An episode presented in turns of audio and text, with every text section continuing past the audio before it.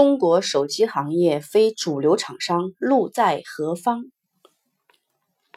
昨天有幸受深圳手机行业协会的邀请，参加了2018中国手机产业年会。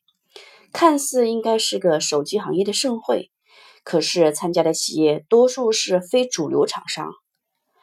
怪我孤陋寡闻了，很多厂商的品牌我听都没有听说过。至于中国市场的独角兽企业，并未参加。使得这个盛会有名无实。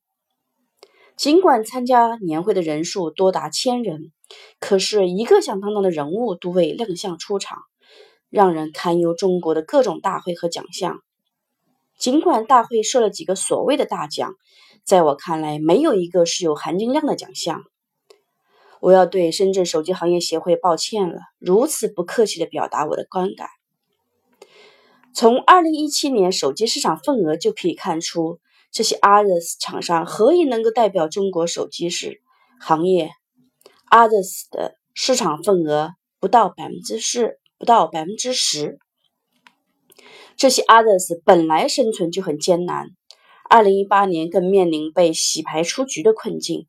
今年的市场预期应该只剩下前五名垄断的市场格局，强者恒强，马太效应的结果。Others 与其等死，还不如早一点寻找出路。产能不足、人力短缺、供应链能力薄弱，是目前中国手机厂商共同面临的问题。有些 Others 厂商在手机市场已经挣扎了多年，实在是食之无味、弃之不忍。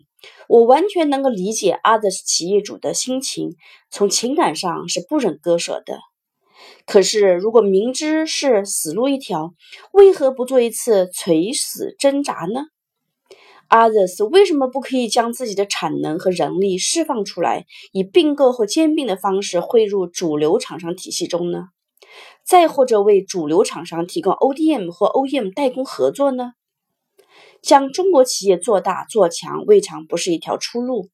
整合更强的供应链能力和 bargaining power 是中国企业与国际巨头抗争的重要手段和方法。